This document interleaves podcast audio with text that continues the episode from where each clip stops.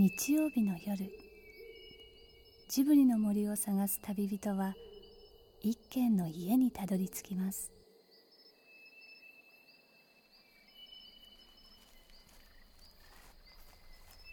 ジブリの森のラジオの川のほとり。そこに立つレンガの家はスタジオジブリ鈴木敏夫さんの隠れ家です。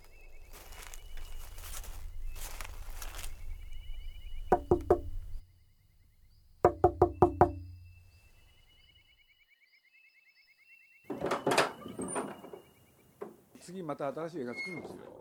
俺でそこにポスターがあってね。ちょっと見ていただこうかなこれ。ぜひこっちに持ってこようか、えーこの辺持ってきた方が。あもうこれこのままポスターなんですか？そうです。すごいですね。これで旗を上げる少女。はいはい。はい少年は海からやってくるはい。でこの二人がどうなるかっていうんですけどね。でもまあ時代がね1963年。うんいいじゃないですか。オリンピックの前年。はい。へえ戦争が終わってまだ18年。いよいよ高度経済成長。うん。でまあ宮崎がね、まあ、この企画やる時にねまあ高度経済成長だバブルだバブルの崩壊でいろんなことあったけれどそういうののスタートっていつだったんだろうって。多分あの頃だよねって。でそこら辺の時代をねちょっとやってみようっつって。これ夕焼けじゃないですか？朝焼け朝ですね。ですよね。で海を出ていいじゃないですかくるなんかこれから始まってくる感じですね。なんかね新しい映画作りたくなって。だからね本当のこと言うとニコニコ動画が何なんだとかね。もう何もよく分かってないの。あのとにかく川上さん面白い人だったから。なんかねニコニコ動画でやってもらえないですかね。やります。で何やるのかさっぱり分かんないんですよ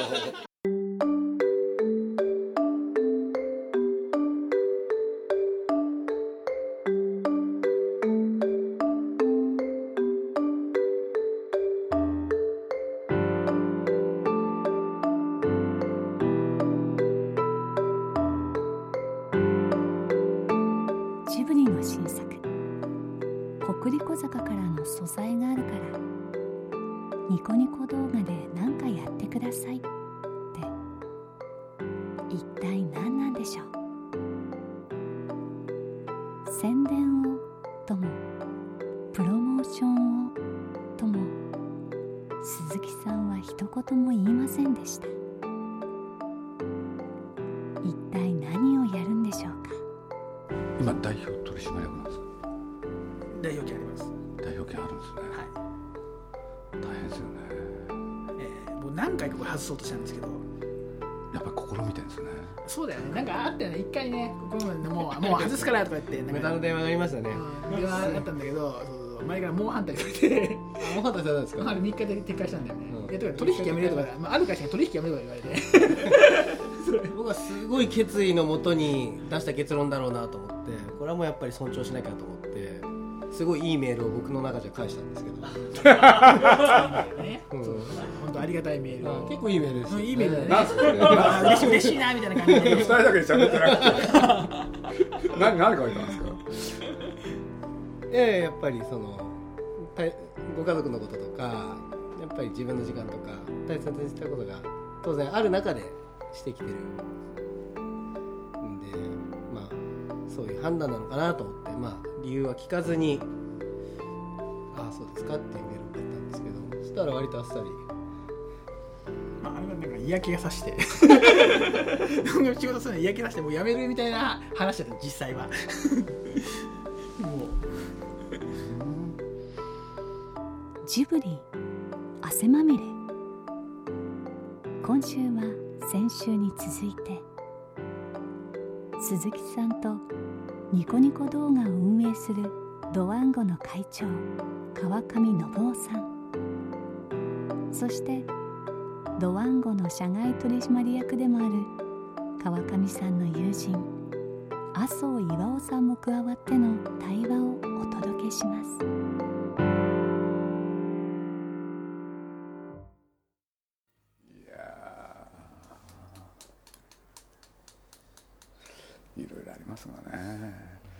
なんか本物がなんていうの？やっぱり聞きたいっていうのか見たいっていうのか、うん、全て。うでもそれは本当そうだと思うんですよね、ニコニコ動画何なんだとかね。この間も僕ねお話伺ってて本当にはよく分かってないけれどあ僕らの感覚で言うとね昔の深夜ラジオ放送ですねなんて言ったらそうですっておっしゃったけど、いや本当にそう思ったんだもん。そそこで語られてたのは真実だからよ、もう本当のことを見せてくれっていうような勇気っていうのはやっぱり強いんですよ。僕ねまあ若い人だと分かんないけど 今日昼間そんな話したんだけどね、僕あの広瀬隆っていう人知ってます？原発とかのはい。そう。すると原発ってねはい。それまでみんな素晴らしいと思ってたんですよ、はい。そうするとあの人ね原発は怖いって言ったんですよ。はい。たった一人が日本中変えたんですよ。僕衝撃的な事件なんですよあれ。でなんだかっつったら僕ら学生運動世代でしょ？はいで世の中変えようとかいろんなこと言ってスローガン掲げていろんなことやった。破産した。そうすると何を思ってたかっていうとねもう一部の人が声高にね何か叫んでも世の中変わらない。はいそういうことを完全に思ってた時に広瀬隆っていう人は登場なんですよ、はいそして言ったことはただ一つ。原発は怖いものすごい浸透度だったんですよね。そうするとなんだと思ったんですよ。やっぱり人間ってすげえなと思ったんです。たった一人の人がねあることを口走るだけでそれがみんなに伝わるそういうことってあるんだな。だから僕実を言うとね今もどっかでそれがねあの人間のね すごいことで言うとあるんじゃないかなってのはどっかに残ってんですよ。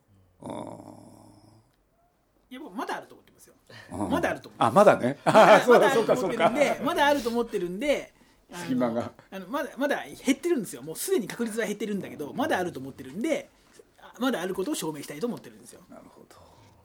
まあそうですよね。はい。自分がそれやってんだから。はい。そうです。あのみんな真実を求めてるんですね。そう。やっぱりまマスメディアの情報ってもう加工されてるというふうにみんな信用してないんで。だから僕はある新聞でねみんなの前で話せって言われてちょっといろんないきさつでやらなくてはいけなくて新聞はこれからどうあるべきか。だから僕はね本当のこと書いてほしいって 本当そうですよね。ね。新聞なんだから。でまあ簡単に言うとね言ったのはその一言なんですよ、はい。はい。で終わった後ねそれが一番難しいって皆さんに言われてねそれが全てを表してるのそうみんな本当のこと書いてないと思ってますからね新聞そう。だからその信頼取り戻すっていうのは本当のこと書くってことなんだもん。だからインターネットだろうが何だろうがねやっぱり本当のことさえ書いてありゃ言っていればか語ってれば見せればそれはみんなの信頼はさあっという間に出るじゃん。そういうの実際に今でもあのニコニコの生放送とかでまあいろいろ出てもらったんですけどもなんかねユーザーが静まり返る瞬間とかってあるんですよね。僕はあのもうもう明らかにコメントが見ててもユーザーが静まり返ったあの瞬間があって、まああの一つは例えばホリエモンが初めてあのライブ大事件のことをニコニコで喋った時にみんな罵声とかを飛ばしたんですよコメントで。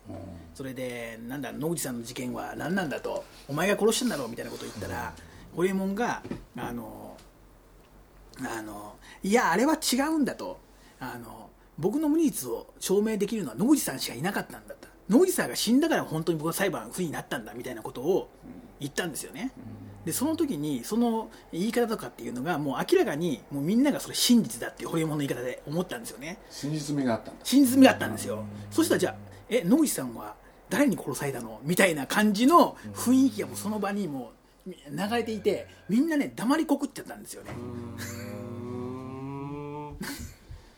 もうコメント止まっちゃったんですよ。でででででそれからもうホリエモンに対する雰囲気が変わってみんなホリエモンの話を真面目に聞こうという雰囲気になったんですよ。なるほど。でそれとあとか例えばあの日本語でどちらかというとあのネット右翼と言われている感じの人が多くって、まああのまあ、圧倒的に自民党なんですよね、であの小沢さんなんかっていうのは全然人気ないんですよ、でそれで、まあ、あの大体出るとあの荒らす人がまあ大量に来るんですけども、それがあの、まあ、代表選の時に出てもらった時とかっていうのがその小沢さんがまあ話すあの言葉のその真実味その説得力っていうのにもみんなが圧倒されちゃってあのもう空気がどんどんどんどん変わっていくんですよね、あこれはなんかもうあ間違ってたと。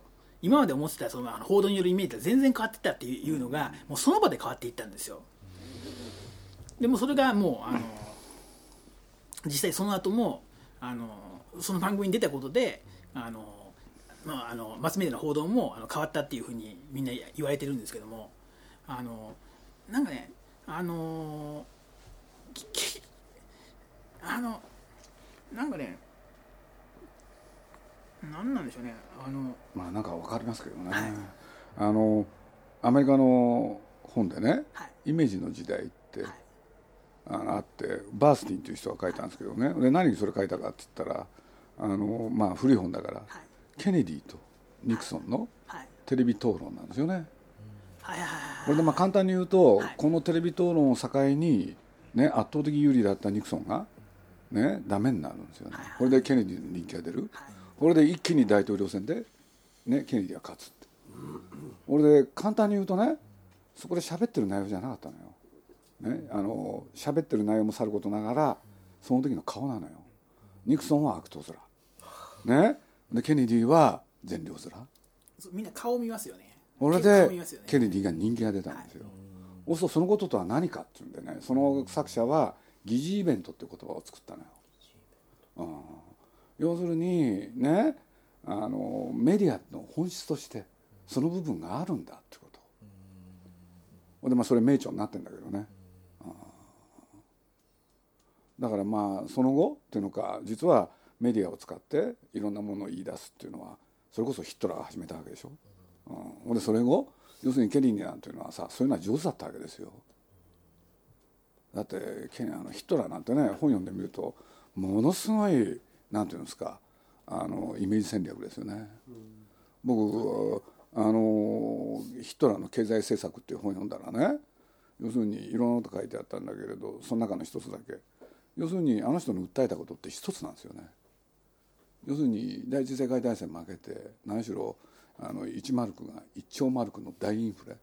でそういう中で自分がね要するにナチスっていうのを背負って選挙に出なきゃいけない。ほで勝とうと思う。そしたらスローガンって1個それしか言わない。要するに失業者のない国に。って言ったのこれだけ。他言わないんだもん。要するにみんなに雇用を与えると、それで僕はその時のポスターっていうのがねその写真が出ててびっくりしたのはね要するにヒトラーの顔が黒いねあのなんだ、えー選挙ポスターの中にねヒトラーの顔が浮かび上がってるんですよ。俺で書いてあった文字はただ一つ。ヒトラーあと何も書いてない。これはすげえなと思ってこの人は。俺でね政権を取るやもう何手つけたかったら軍事費をわっと抑えちゃって要するに10%いかない？8%かなんかで。これで雇用のための対策費を30%これでねあのアウトバーンの建設でしょ？これで600万6何十万いた失業者のうちそれを500万人ねそこで吸収。で一気に回復していくんだもん。政治家ですよね。当時のことで言えばね。先先に軍事を抑えるとこから始めたんです でそれがたったね45年の間に軍事費が50%超えるんですよ。そして破滅への道でしょ、うん。でもスタートはね国内いわゆる公共事業。だからその後のいろんな政治家見てるとねみんな実はヒトラーの真似なのよ。人気出た人その他。やってることは、うん。俺でね雇用の時にもね俺感心したのはね35以上なんですよねいろんな会社に義務付けられるんですよ。雇わなきゃいけないって。具体的なんですよ。でなんで35かって。もう一個条件がある。女房子供がいる人。でそこが一番困ってるからって。そうするとね10代の終わりからね34までがなんていうんですかほっとかれるわけですよ最初。でそっちの上の方の人たちはみんな就職できる。そしたらねそれもちゃんと分かってたんだね。俺ねあの気が付いたらある時少子化の問題起こるんですよ。若い人たちがね仕事がないから結婚できないって。押すとね結婚推進法なんですよ。で用意してたんですね。これで結婚した人には国からとんでもない補助金が出るんですよ。これで子供ができたら補助金？実にね合理的なの。政治家ですよね。ああそういうふうなことやったんだと思って感心したんだけれどまあ。日本ってなんかそんな感じで決めてないですよね。なんか調整みたいな感じで。そうそうそうそうそう。その場しのぎの そうねよねあれは本当どうしようもない感じしますよね、あこれじゃ。いろんなのがいるけれどでも一人の人間がそういうことできる？だから世界ではいろんなことがねあっという間に火がついてあっという間に広がる？それとねこの間フランスへ行ってもうこの話あれさっき今日してないよねここで。僕あの一番びっくりしたこと。もう禁煙ってみんなタバコ吸っちゃいけないことになってそれは世界に蔓延でしょ？でその次は何が来るんだろうってどっかで思ってたんですよ僕、はい。でお酒かななんて思ってたら、ヨーロッパに行ってみてびっくりしたのはねたった3日間しかいなかったんだけれど、あるね町ナンシーってとこ行ってみたらね、ある広場。車が1台もいないんですよ。愕然としてね。というのはヨーロッパの、ね、町ってみんな広場があってそれを中心に町ができてるんだけど大概の広場がもう車だらけで駐車場になってる。っていうのがえどどうしてこここうなってんだろう。でガイドの人に聞いてみたら今ね車の締め出し？なおかつなおかつあのいろんな町でねすごい数の勢いで路面電車の復活？すごいんですよ。俺でびっくりしたのはその路面電車スピードビューンと走るんですよ街中を。から車なんか走りやしない俺で本物の猫なんですよ、要するに車はダメだっつって。ほんで諦めたんですよね。俺で先般ねこの間つい一昨日かあのトヨタの人がちょっと来たんでね専務さんかな。俺でこうこうこういうわけでっつったら「そうなんですよ。じゃあこれ世界的に広がりますか?」っつったら「うん」っつって。だから僕ら大変ですよっつって「日本はいつ来るんですかね?」って「いや分かんない」って「いつも大体1年ぐらいで来ちゃうんじゃないですか?」って言ったら「そうかもしれない」って。禁煙の次は金車びっくりしたんですね。もう街からね本当に車が整備されだから車がね止められるところがすごい制限されてきたんですよ。ほんで公共の交通機関使おうって。それどの国もなんですかヨーロッパの？ヨーロッパはそうみたいです、そうなんですか、うん、すごい勢いで広まってるって。なんかね自動車産業がない国はなんかいい、あ自動車産業がある国はなんか少だかしはらもうそれこそフランスもそうだしね。ドイツもそうだし。そうなんですか。イタリアがどうなってるかちょっと分かんないけれど、うん、でもまあヨーロッパでその路面電車の復活っていうのはもう日本でも報道されてたらしくて僕はちょっと見逃してたんですけどね、うん、そうするとさっきのところにまた戻るとね要するに揺り戻し？歴史のやっぱりやるんですよねどうも人間っていうのは、アルベールビルかな？あそこが確か僕冬季オリンピックの後その取っ払った路面電車の後要するに交通事故だらけになって。でそこが確かあのまず路面電車復活させたってのは知ってたんですよ。うん。そうすると要するに車にね頼ってるそういう国の産業はいいってことになったわけですよ。そうやって要するに車はもういいって結構そう。だからといって自動ね電気自動車だったらいいんじゃないんですよ。そっちもダメなんですよ。要するに車がダメだってことだから。うん。だからあこういう形になってくるのかエコっていうのはって。すごい印象に残ったんです。なんかあの今の世界のあの発展のシナリオの上では人口増っていうのは基本的にいいことじゃん。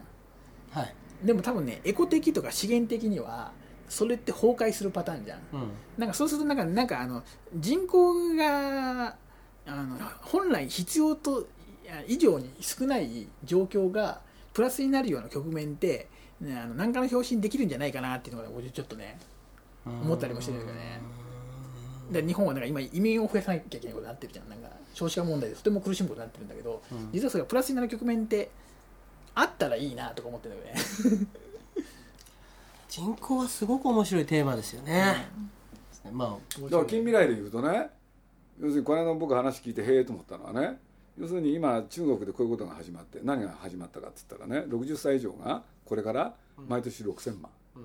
それで増えてく。それでねこう一人っ子政策やってたでしょ。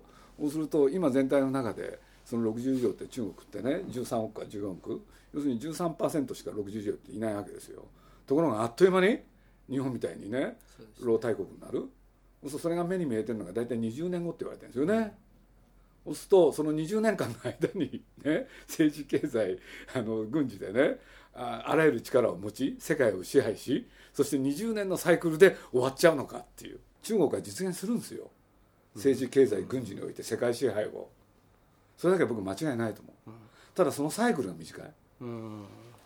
人口比率によってだから僕ら生きてる間にねそういう現代史を見るんですよ多分。全然関係ないけどニコニコ動画と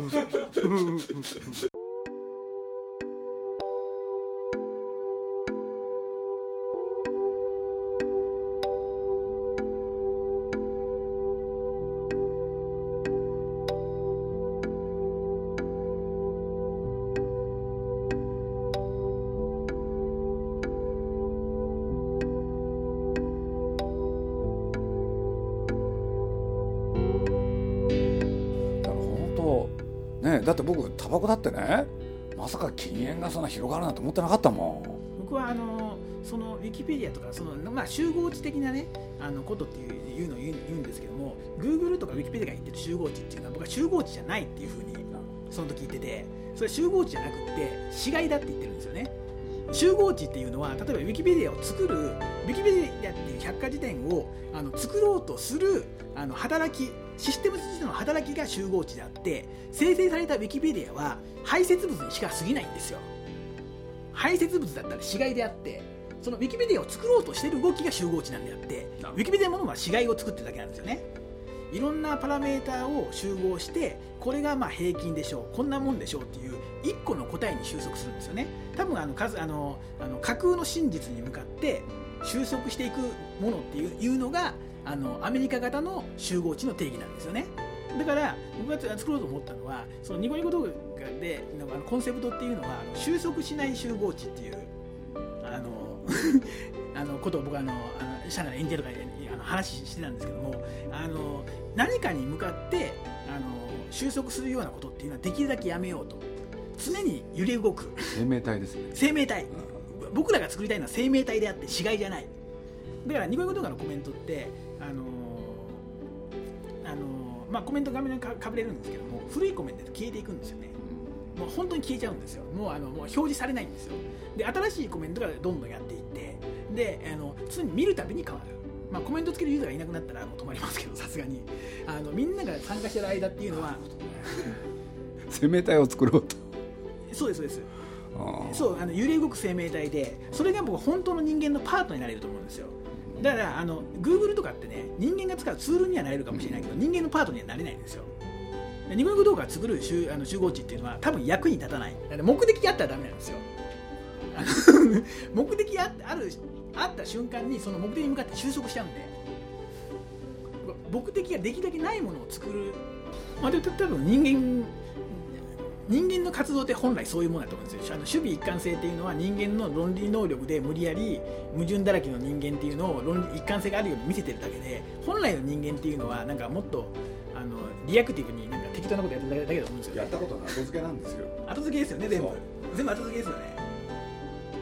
そう本来の人間っていうのはもう根拠なくもうなんかもう分かりやすく人に説明するために理屈を作るんですはいそう理屈は後ですよねやることが先だから。そうです。でも世の中のいろんなあの社会システムとかっていうのは全部理屈があのあの人間の性質とは違っていて理屈が先なんですよ。だから理屈のないサービスを作るっていうのでだから僕あのその今あるあのネットのねあのなんかあのサービスやるときにあのよく比較表とか作るじゃないですか、まあ、家電メーカーとかやりそうな機能比較表とか作りますよね。で人間動画作るときも動画サイトのいろんな動画サイトの機能比較を作ってで他のサイトがやってることはあの全部やめようって話をしたんですよね。全部そぎ落としてうちしかやってないことだけで動画サイトを作ろうという。あのだからあのあのなんかどこに行くのかも目的もよくわからないもののやつなんですよね。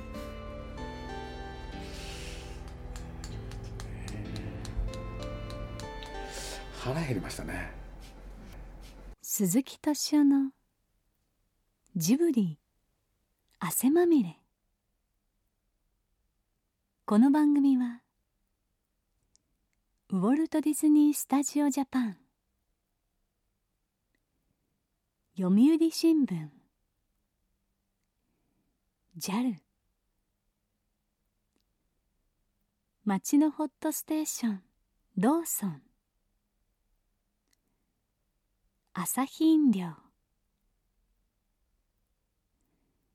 日清製粉グループの提供でお送りしました。